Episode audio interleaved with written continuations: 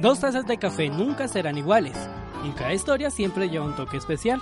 Acompáñanos en esta cafetería llamada De Parla Café, un espacio para conocer a aquellos anónimos que transforman con su sabor la realidad de sus territorios.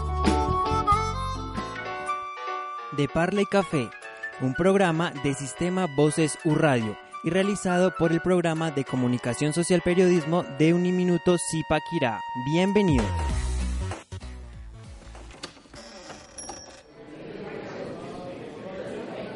Bienvenidos todos ustedes a este nuevo espacio que hemos generado aquí desde el Centro Regional Zipaquirá y en donde a partir de ahora cada semana les estaremos acompañando con perfiles, entrevistas y muchas sorpresas. Mi nombre es Iván Rodríguez y les doy la bienvenida a este programa llamado De Parla y Café.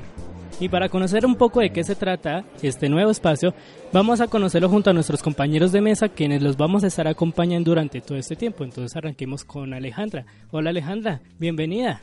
Hola, ¿qué tal? Espero que se encuentren muy bien. Mi nombre es Alejandra Rodríguez y desde el día de hoy voy a estar acompañándolos en De Parla y Café, un espacio donde destacaremos personajes de la región, Sabana Centro y sus alrededores.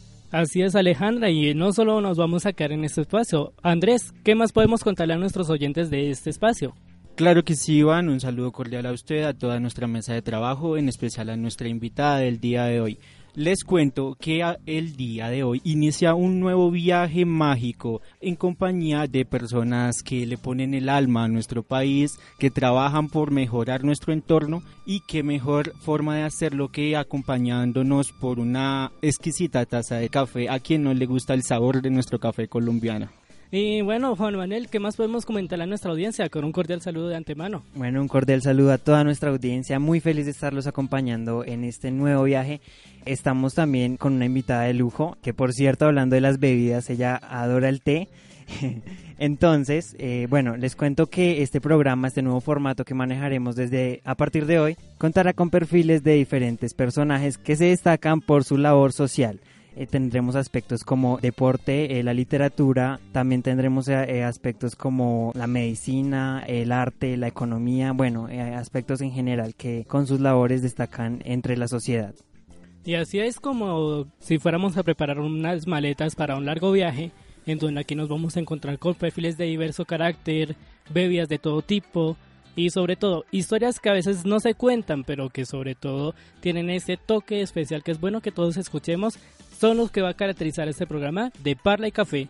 Y es así como, en compañía de toda la mesa de trabajo, ya hemos destacado lo que va a ser este programa. Cuenta con la dirección del programa de comunicación social periodismo de Uniminuto Zipaquirá, profesor Ariolfo Velasco. Y también nos va a estar acompañando desde el máster John Frey Rodríguez. Entonces arranquemos compañeros con esta primera sección del programa. Bienvenidos. La cata. Una muestra de nuestro protagonista de hoy.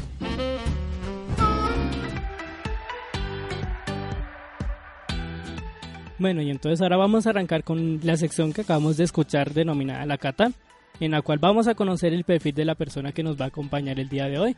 Entonces, Juan Manuel, ¿nos podría contar por favor de quién nos acompaña hasta ahora? Claro que sí, Iván. Para abrir con broche de oro esta primera emisión, tenemos a Elisa Esteves Chacín, una artista visual amante de la literatura, de la biología y el arte. Ama también los insectos, oriunda del municipio de Tabio y amante de la poesía. Tiene un reconocimiento a nivel literario eh, con tan solo 18 años de edad. Nunca se sabe qué esconde. Por eso inicia La Parla de. Bueno, Elisa, bienvenida. Cuéntenos un poco de su vida. Hola, muchas gracias. Qué placer estar aquí. Bueno, yo soy desde los 15 años, trabajo como ilustradora independiente, ilustradora freelancer, que es una modalidad, digamos, un poco eh, inestable. Hay, veces en las que trabajo, hay veces en las que no, pero digamos que es, es lo que a mí me ha gustado.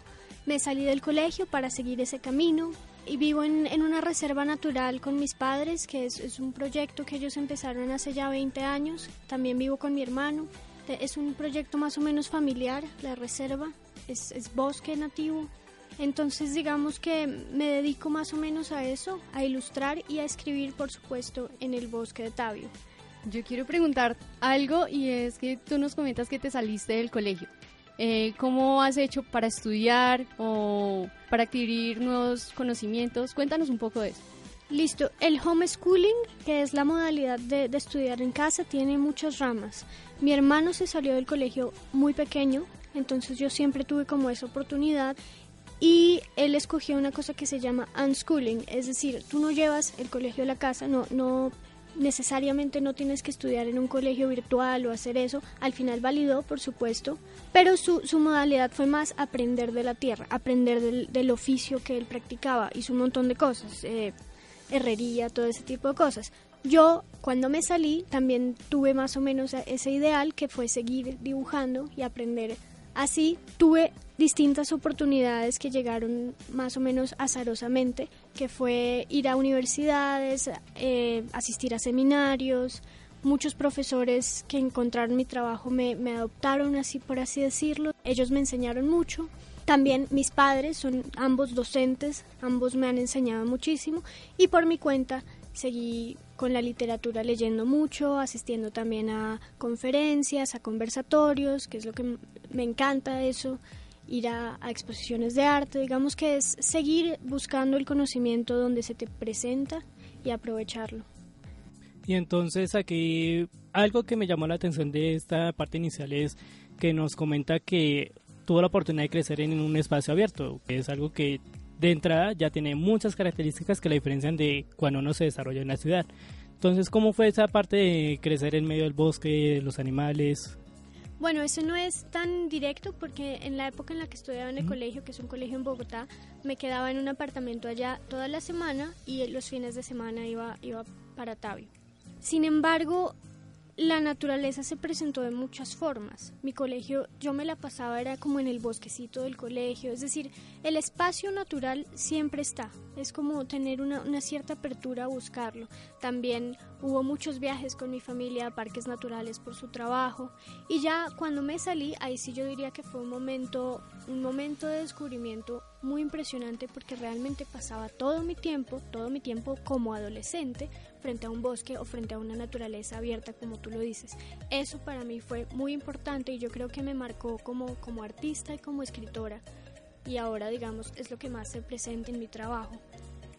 Eh, definitivamente yo creo que fue descubrir, la para ya para responder tu pregunta, creo que fue descubrir que la soledad es muy valiosa y que la soledad es un, es un elemento de creación muy importante y, y como apreciar esos espacios que tengo conmigo misma para pensar, no sé, para observar la vida.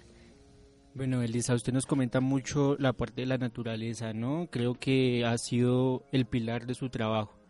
Pero quisiera que nos profundizara un poquito más acerca de qué siente en el momento en que está rodeado de, de todo esto, ¿sí? ¿Cuál es la conexión? ¿Siente que hay algún tipo de comunicación entre ella y usted que la lleva a hacer el trabajo de la forma en que usted lo hace? Sí, definitivamente sí, yo creo pero de nuevo siento que hay, hay, muchas formas de acercarse a esos, a esos momentos de conexión. También viviendo la vida que se me presentó un poco conociendo la ciudad, conociendo Bogotá y sobre todo ahora que voy bastante allá, hay muchos momentos donde siento algo muy valioso en la, en la, en la humanidad, como en, la, en socializar. Cuando estoy frente a personas que quiero, o, o amigos, o profesores, maestros que yo admiro, siento algo muy parecido que cuando estoy en, en frente de la naturaleza. Es como una especie de cariño y admiración que te realiza para tú poder crear cosas, para expresar cosas. Entonces sí siento que hay alguna forma de comunicación, pero se da en muchos espacios, no solamente como en, en la naturaleza más, más idealizada, también en Bogotá, lo siento. Bueno, Elisa, usted menciona eh, una reserva natural, que es un proyecto como familiar que tiene eh, allá en el municipio de Tabio junto con su familia, ¿cierto? Entonces, si no estoy mal, creo que el nombre es Pasiflora. Cuéntenos un poco eh, en qué año surge o desde cuándo inician este, este proyecto eh, junto con su familia. El proyecto lo empezaron mis padres hace ya 20 años. Obviamente ha mutado mucho y la idea se ha ido construyendo con el tiempo. Mi hermano, en, cuanto se salió del colegio, tomó casi que un liderazgo, digamos, muy, muy fuerte, muy, muy impetuoso de seguir con el proyecto. Yo lo he vivido de maneras muy distintas. Mi hermano, por ejemplo, es guía, él recibe los grupos, mi padre, que es biólogo, también recibe los grupos cuando estábamos recibiendo colegios o, grupos de estudiantes que quieren hacer su tesis allá. Entonces, em, sí, hay, hay, yo creo que ellos tres lo, lo, ven muy activamente y yo, pues por mi naturaleza más, más de artista, lo, lo vivo un poco más contemplativamente. No soy guía, sí siento que en la manera en la que yo, en la que yo me relaciono con las cosas, también he podido aportar, digamos, mi visión que es con la poesía. Yo todavía no he publicado nada de mi poesía. Hace poco, sin embargo, tuve una alegría que un poema que presenté en Francia se ganó un segundo premio, entonces va a salir en, en una antología, pero aparte de eso no he presentado mi poesía, digamos, públicamente. Y sí siento que es la parte de mi trabajo que más está relacionado con ese proyecto porque ahí es donde aparece reiteradamente las formas de la naturaleza que yo solo podría vivir eh, habitando ese espacio. Entonces yo, yo digo familiar, pero digamos que mi participación es un poco distinta. la de mi padre, mi madre y mi hermano sí es mucho más activa. Y aún así yo creo que, que, que hemos aprendido cómo a conciliar esas, esas diferencias. Y bueno, en el inicio de Parla y Café nos comentaba que les gustan mucho los insectos. Yo quisiera saber cómo eh, metes o puedes... ¿Cómo integrarlos? sí, sí, sí. ¿Cómo integras eh, estos insectos o estas ilustraciones en la novela que ya escribiste o en los proyectos que ya, ya estás desarrollando? La novela Atala y Elisa tiene dos ilustraciones, una por cada, por cada inicio de capítulo.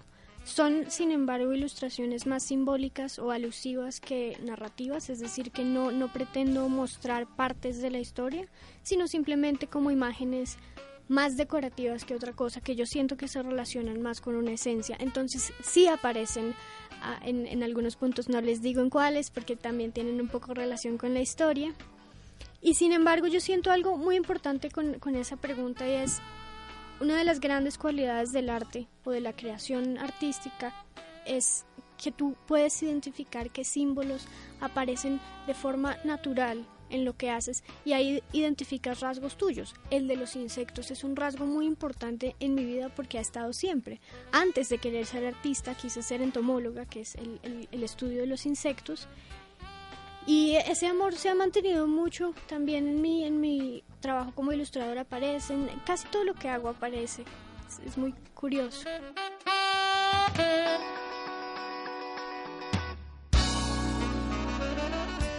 En el rastreo que nosotros hicimos en redes e incluso estuvimos viendo en Instagram que tienes pues una cuenta donde muestras diferentes ilustraciones más que todo de insectos. Cuéntanos qué técnica utilizas al momento de ilustrar. De todo. lo, que, lo que tenga en la mesa y lo que... Digamos que yo, yo siempre siento que soy un poco efervescente con ese trabajo visual.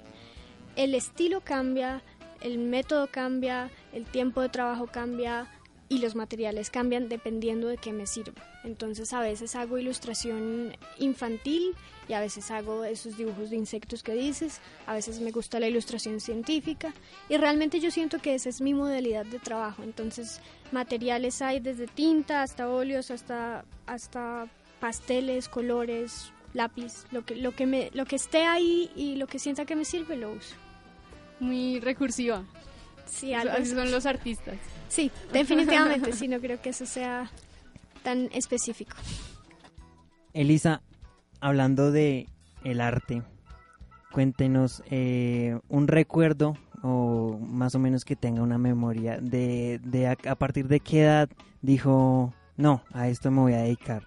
Eh, digamos, no sé, que de niña haya cogido los crayones o colores, no sé. Momentos así tengo presentes bastantes. Hay unos que me cuentan que me parecen muy importantes, sobre todo cosas que me cuenta mi madre. Me, dice que cuando era bebé cogí unas piedras que estaban en la mesa de la sala y las organicé por tamaño y que eso le impresionó mucho. Yo, por supuesto, no lo recuerdo, pero me parece importante, como que siento que desde ahí aparecían formas de percibir, no sé. Míos, tengo uno muy, muy particular, es, sentada en el colegio, hice dos dibujos en una libreta que me regaló una amiga, fue mi primera libreta de dibujo, que yo creo que eso fue importantísimo. Entonces, un dibujo fue estudiando una flor real, o sea, mirando la flor y dibujándola, y otro dibujo, el siguiente, era un dibujo de una flor mental, como de la flor que yo recordaba.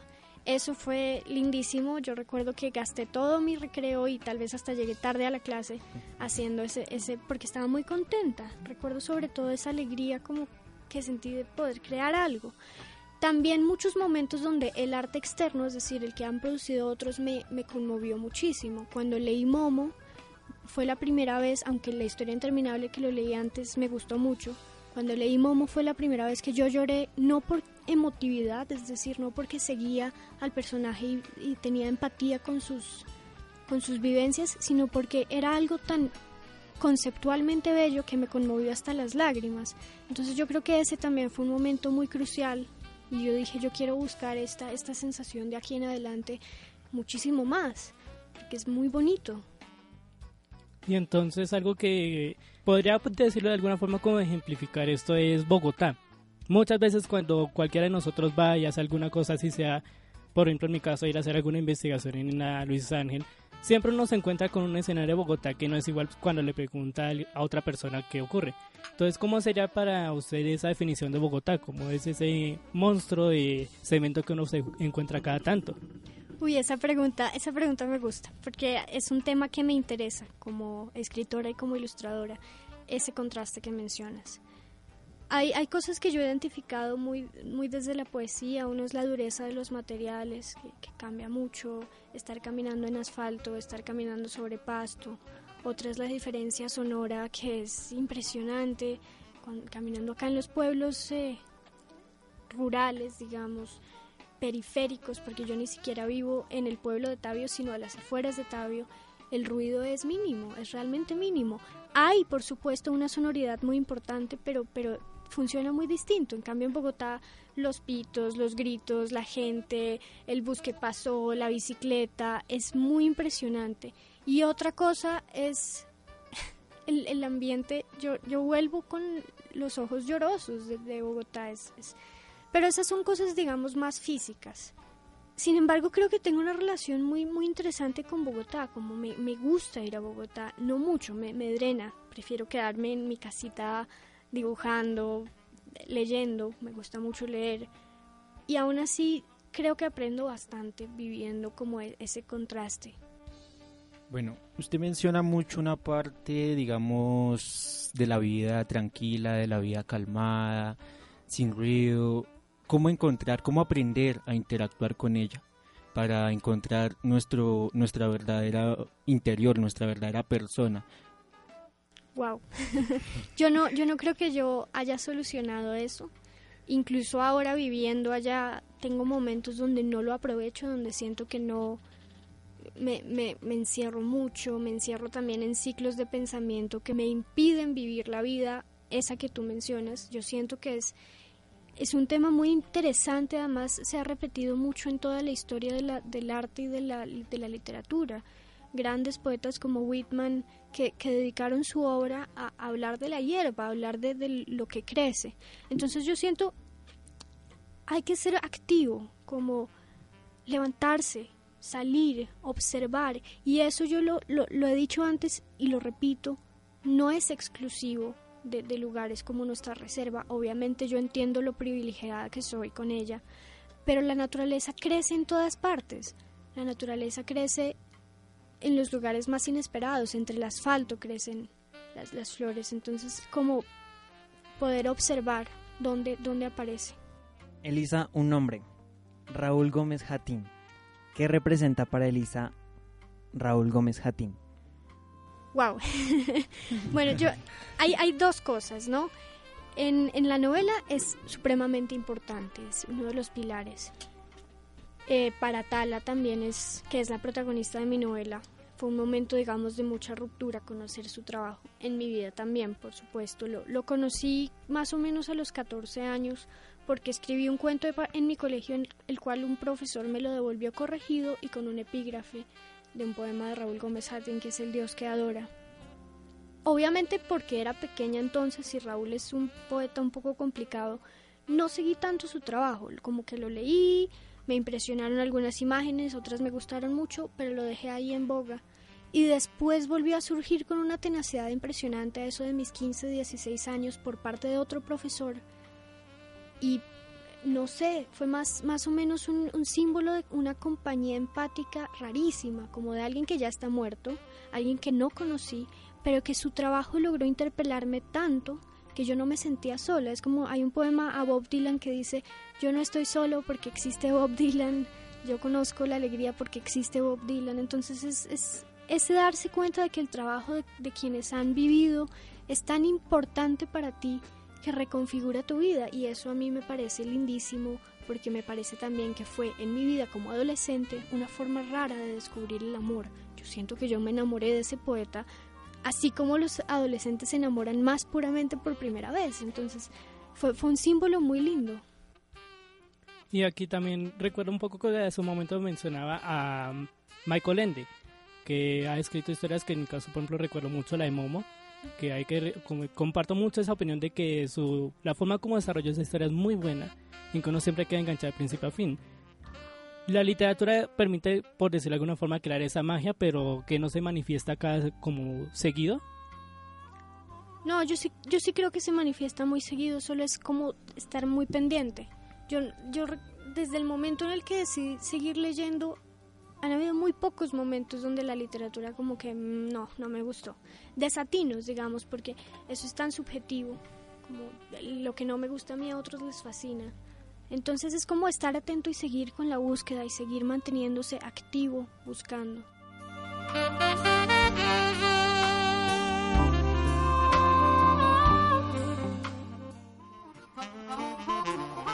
¿Crees que se nos ha olvidado algo importante? No te preocupes, llega algo para acompañar la mesa.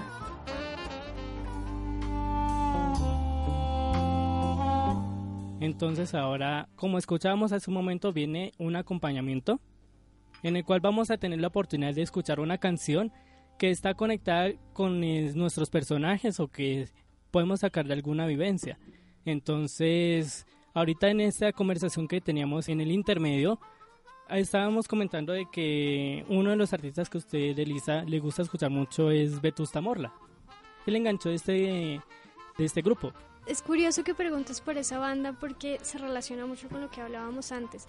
Yo descubrí el grupo musical porque estaba para, para lo que sea, para mi escritura, ni siquiera recuerdo para qué, buscando una parte, un fragmento de la historia interminable del capítulo La Vetusta Morla, es ese capítulo donde Bastian se encuentra con una tortuga toda nihilista que le dice que, que en la vida solo hay tristeza, ¿no? Entonces ese capítulo me gusta mucho la busqué y me encontré fue con una banda de rock, de rock, no sé si, sí, más o menos, como rock pop rock electrónico, española. Y, escuché una canción que fue Año Nuevo y quedé enamorada, fue como me, me encantó. Eh, no sabría decirte qué, me gustan mucho las letras que escriben, me parecen sensibles y muy, muy bonitas. Me gusta mucho el sonido, su último álbum, mismo sitio, distinto lugar, me gustó. Entonces, si llegaran a preguntar cuál sería esa lista de reproducción con esas canciones favoritas de Lisa, ¿cuáles serían? Uy, pues te voy a decir más o menos como los grandes artistas. Que Danos un top 5. Exacto, un top. Uy, es poquito, pero bueno. Vangelis, eh, un compositor, el pionero de la música electrónica griego. Lorena McKennitt, canadiense, una cantautora, compositora impresionante que me gusta desde que tengo como tres años, igual que Evangelis, han estado ahí toda mi vida. Eh, Secret Garden, una, banda, una agrupación de New Age. Yo creo que el New Age es, uno de los géneros que más me gustan. Mm, pero para salirme un poquito del New Age, voy a decir últimamente Camille Saint-Saëns, un compositor y voy cuatro, me quedaría uno. Tengo que decir algo de rock, porque si no, fallé. Mm, no sería lastimosamente de Tusta Morla, aunque me gustan. Probablemente Donovan. Y aquí, digamos, este acompañamiento de música que todos tenemos, personalmente digo que nos permite como esa conexión que a veces dentro de ese ajetreo diario es complicado encontrar.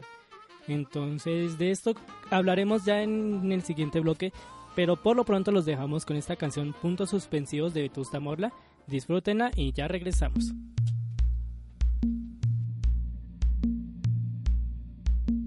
Este maldito cuento que me repito quedó en en los recibos, pasa factura a los vecinos.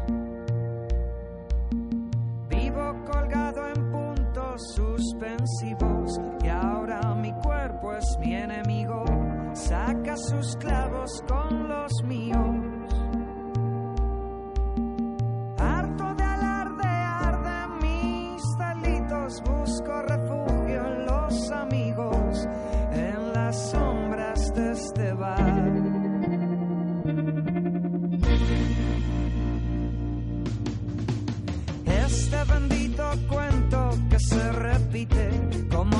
all I see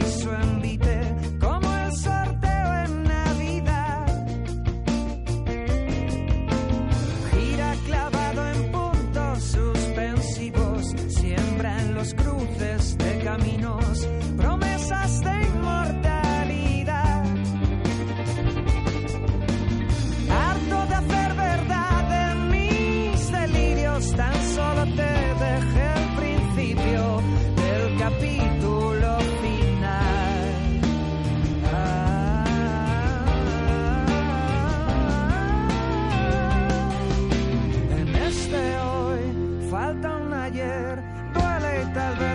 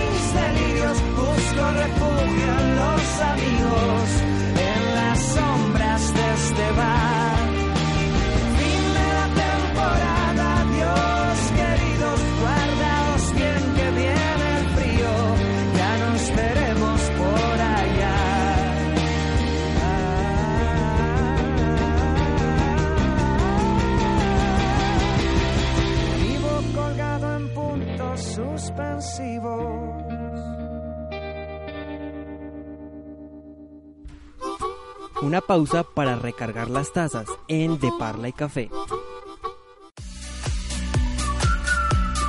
Conexión U, lunes de 2 a 4 pm. Aquí en Catedral Estéreo 107.4 FM. 107.4 FM.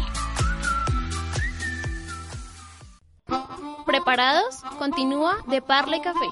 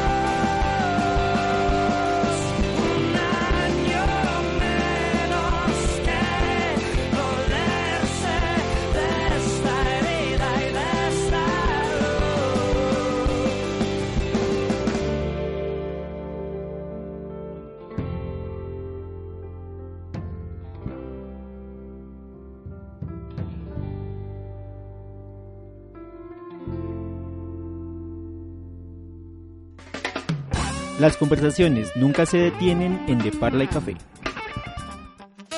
Lo más destacado de su libro de experiencias resumido aquí. Eso, eso, menos.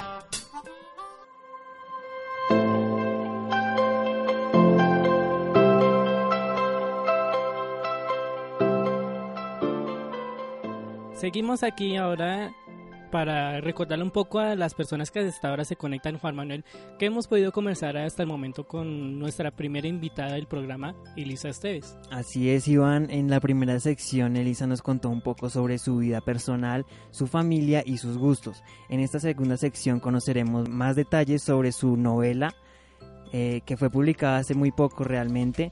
Y bueno, Elisa, eh, quiero primero felicitar, felicitarla por este gran reconocimiento. Eh, es, el, es el primer premio de novela Jóvenes Talentos de, eh, organizada por Editorial Planeta y la Librería Nacional. Eh, felicitaciones primero que todo y preguntarle cómo empezó este proceso de escritura, cómo fue este proceso para escribir esta novela tan interesante, porque realmente así se puede decir, interesante fue. Gracias Juan Manuel por las palabras tan amables. El proceso, uy, yo no sé, yo, yo siento que con todo esto que ha aparecido después de la publicación, que fue extremadamente raro, porque uno diría el, el trabajo de un escritor o de un artista es en soledad y luego cuando publicas te enfrentas a que tienes que, que, hablar. Entonces yo siento que he generado una imagen de mí un poco rara, como yo siento que la gente me percibe muy juiciosa y realmente no lo soy. Me quedo en, en, en estados de contemplación y de quietud muy largos. Entonces el proceso de la novela yo creo que fue como una cosa esotérica realmente, yo estaba como dormida. Era escribía diario, sí, escribía por mucho tiempo, sí, pero el resto de tiempo era una especie de quietud. Claro, mi vida seguía, yo seguía asistiendo a mis seminarios. En ese momento estaba yendo a unas clases de, de historia del arte y de escritura también, que, que me ayudó muchísimo. Le, le agradezco mi vida, con mi vida a ese profesor. Pero fue un proceso como tan, tan misterioso, tan, tan inexplicable. Y yo, yo, recuerdo, hace poquito leí un libro que me gustó mucho, Las cartas a un joven poeta de Rilke. Dice, la gran obra de arte, es que mi novela lo sea obviamente, pero la obra de arte nace de la necesidad y yo sí recuerdo que sentía una necesidad de escribir, como una, una pulsión muy fuerte, cosa que por alguna u otra razón no ha vuelto, ha vuelto con ciertos poemas, con cosas más pequeñas, pero en ese momento fue tal el impulso que simplemente no podía no escribir, no podía hacer otra cosa. Y aún así no, no siento que haya habido mucho juicio, porque me abandonaba como a esa, a esa inspiración, por así decirlo. Pero también hay algo que destaca mucho del libro y es como esa interacción que ocurre entre Atala, la protagonista, y Elisa, que es la chica que logra ver en los sueños. Y que hay un apartado dentro del libro que es como esa interacción de sus deseos, por ejemplo, el amor. Es fácil, digamos, lograr colocar un, sentimientos que ya de entrada son complicados de describir, lograrlos reflejar de una forma a través de las letras o siempre lleva como un proceso... Fácil yo diría que se da con fluidez, sí, si es un sentimiento honesto.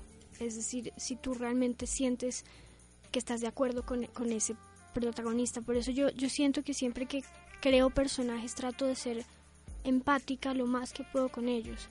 Y sí, lo fui totalmente con Atala y con Elisa. Son, son como mis, mis otros yo.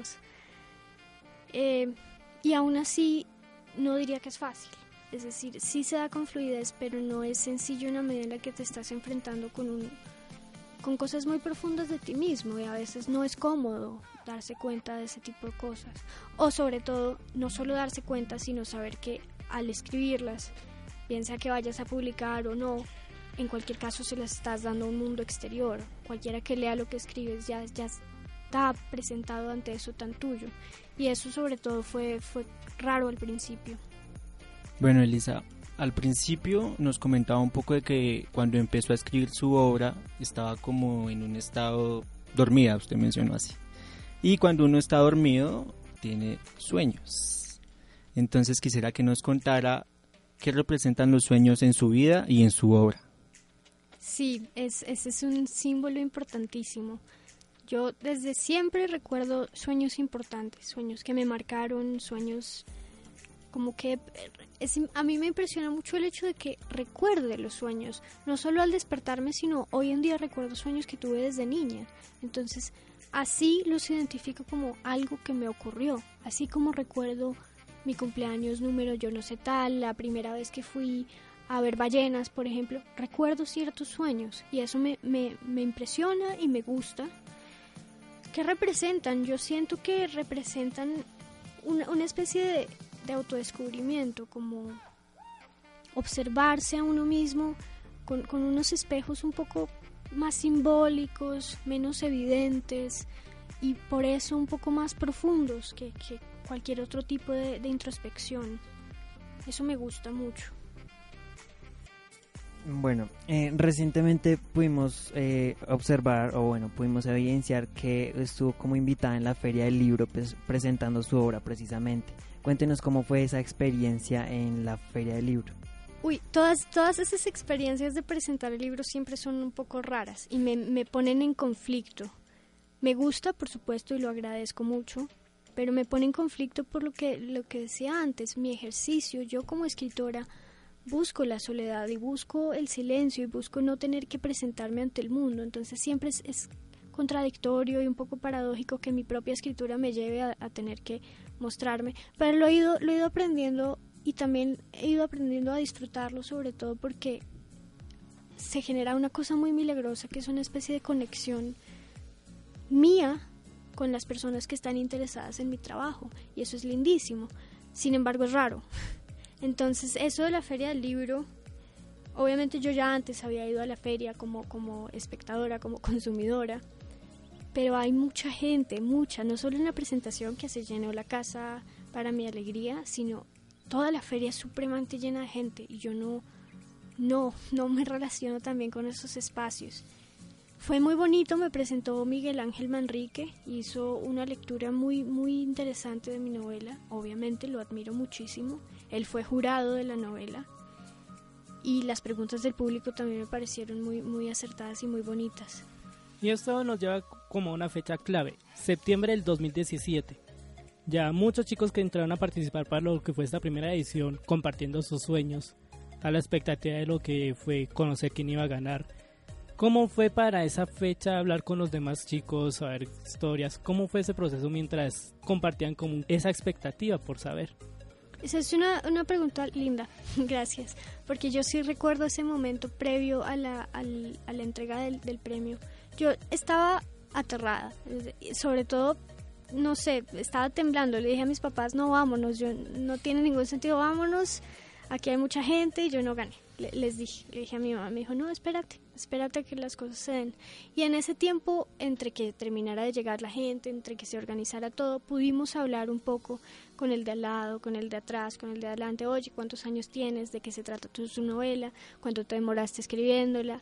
Y eso fue lindísimo, yo dejé de temblar, fue como, realmente entendí vale popó uh -huh. si gano o no gano.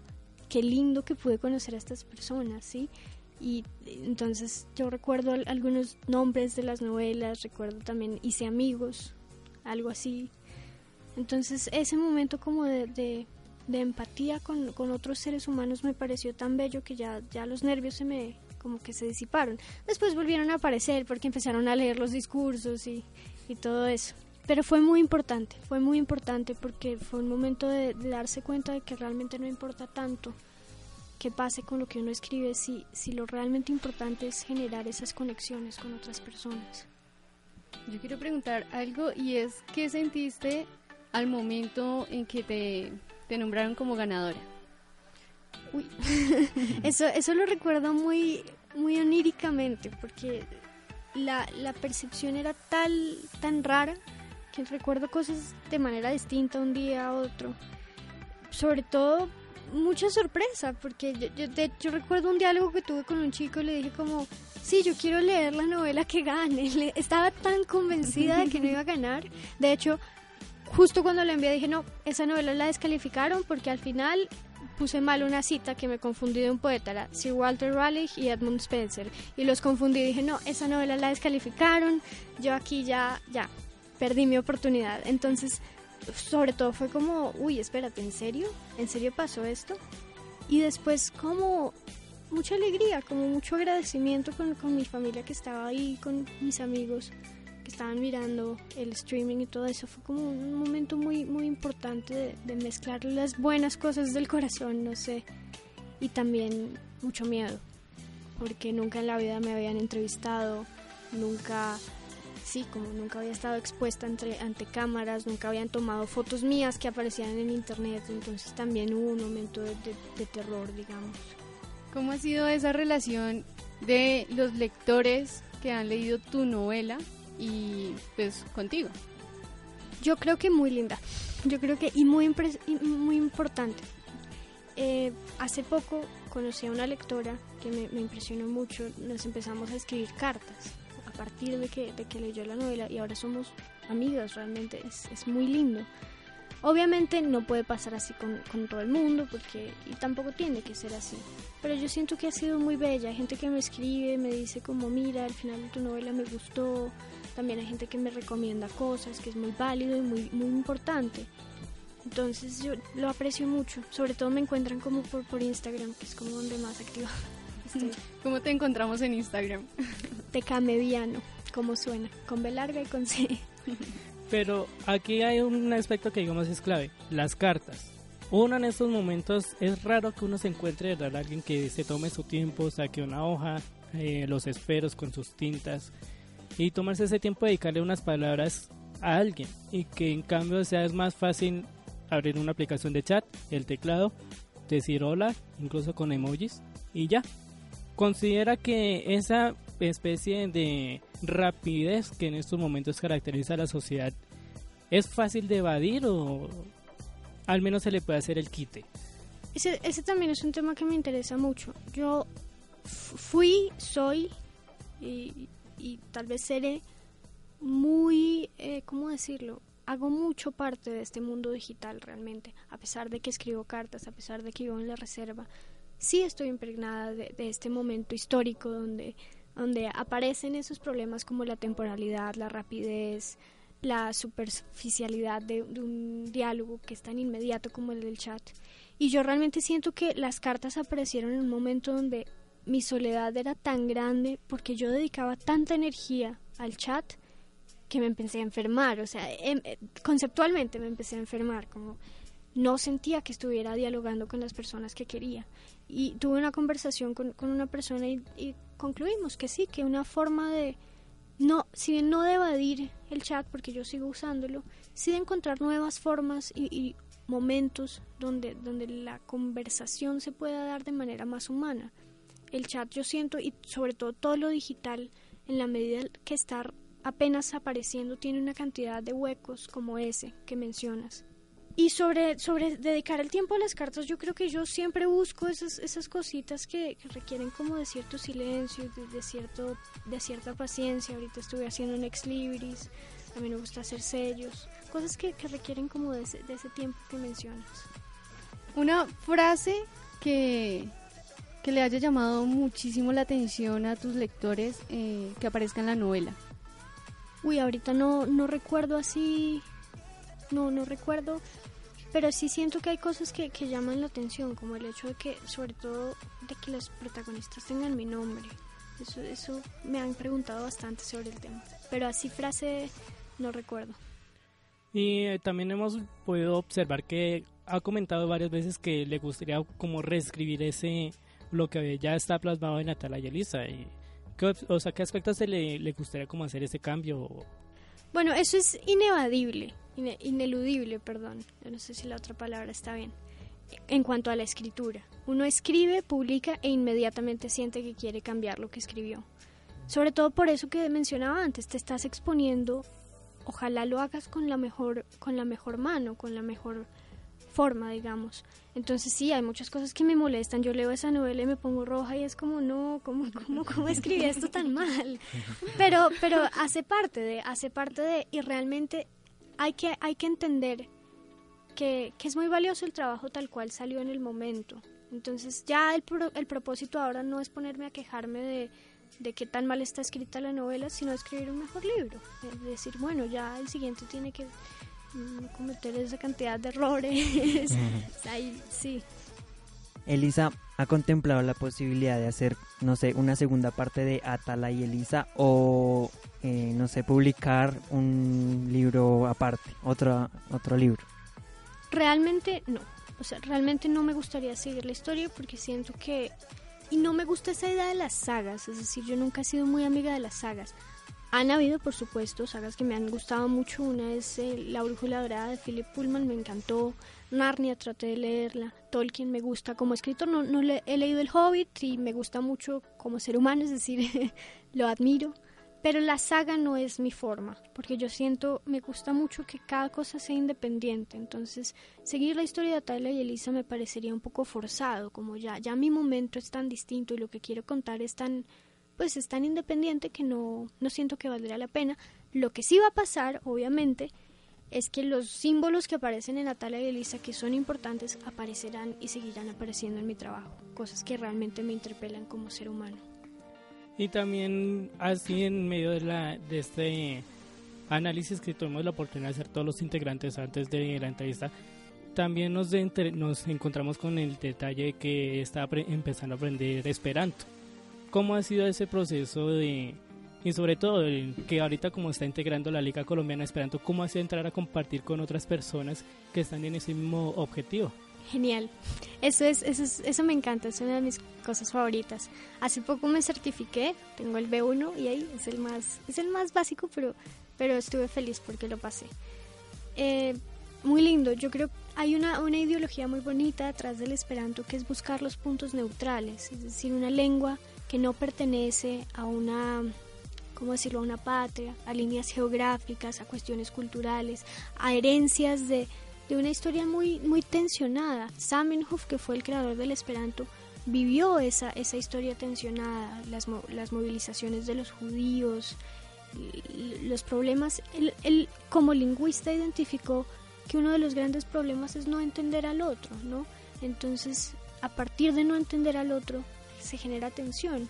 Y él crea este, este idioma que es muy concreto, muy fácil de aprender, tiene 16 reglas gramaticales. León Tolstoy lo aprendió, si no estoy mal, en ocho días, que es, bastante impresionante.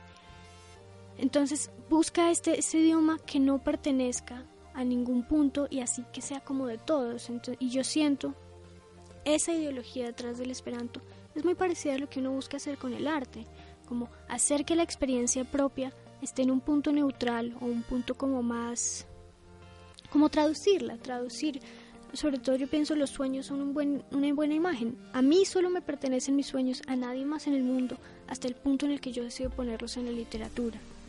Y también hubo un momento muy importante con el esperanto que fue mi padre leyéndome un poema y, y teniendo que parar y decirme, espera, esto es difícil de traducir porque este verbo es un verbo construido, entonces significa volar hacia el horizonte. Entonces yo dije, wow, una lengua que permite esas imágenes tan poéticas de manera tan como tan concreta, yo tengo que aprenderla. Fue, fue como increíble. Y lo lindo del Esperanto es que tiene una comunidad, con lo que tú dices, de la Liga Colombiana que ahora está muy activa, ahora tenemos un Estrarontello que es eh, como más mundial de los, de los jóvenes esperantistas. Entonces esa comunidad es, es muy linda y he hecho grandes amistades a partir de ahí. Ahora vamos con unas preguntas rápidas para dar ya poco a poco el cierre a este primer programa. ¿Le gusta leer más los libros en físico o en digital? En físico, siempre. ¿Una canción que le recuerde algo especial? Sí, todas las de Lorena McKenna. Pero pues tal vez eh, The Mommer's Dance de ella. ¿Una frase para la posteridad? Uy. Una frase de, ¿cómo así? Voy a colocar un ejemplo que es, digamos, usado en varias ocasiones. Cuando uno fallece...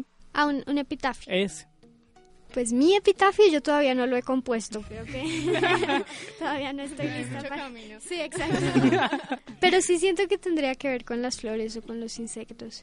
Hay, hay, a ver, una frase que no la, no la recuerdo, ni siquiera recuerdo de quién es, pero hace poco la estuve como pensando, la voy a parafrasear y me la contó mi padre hace, o mi madre hace mucho tiempo. Es muy chévere fascinarse por un dragón o por un hada, pero qué lindo fascinarse por, por un hipopótamo, o sea, como por lo que ya existe. Yo creo que reduce mucho mi, mi forma de ver las cosas. Elisa, si tuviera que definirse en una palabra, ¿cuál sería? ¿Y por qué? Uy, eso también está difícil. Mm, yo diría que contemplativa. Me, me gusta. O observadora, tal vez, no sé, como me gusta mucho observar. Ok, eh, un libro recomendado para nuestra audiencia. Uy, la historia interminable, obviamente siempre lo recomiendo, pero voy a recomendar, voy a recomendar tres. Ujú. Las cartas a un joven poeta, sobre todo para todos los que quieran empezar a escribir o estén como en ese proceso, y Solaris de Stanislaw Lem. Y un pequeño, bueno, no lo dejemos en pequeño porque ya es de entrada como limitarnos. Un mensaje para aquellos que están escuchándonos y que en paralelo se estén empezando como a animar a exteriorizar eso que sienten a través de las letras. Pues sobre todo que sean lo más honestos posibles, lo que, lo que siempre trato de decir, como la honestidad es todo en cuanto a la creación. Y que busquen en su cotidianidad lo que es muy válido, como no, no busquen afuera, adentro ya está todo. Elisa, este vez, muchas gracias por acompañarnos en este primer programa y que eh, ya todo lo que venga de aquí en adelante sabemos que va a ser de muchas sorpresas y esperamos volverla a tener pronto ya para contar eso que va a salir más adelante. Muchas gracias a ustedes, qué rico estar acá.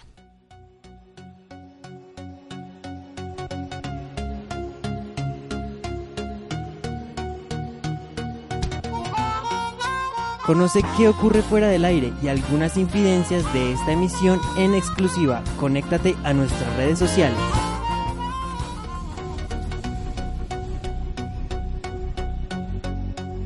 Y también gracias a todos ustedes, les agradecemos mucho por acompañarnos en este espacio y no nos podemos ir sin antes conocer las opiniones de nuestros compañeros con respecto a lo que hemos conversado en este espacio. Alejandra, ¿qué podríamos destacar? Y de paso cuéntanos en qué redes te podemos encontrar.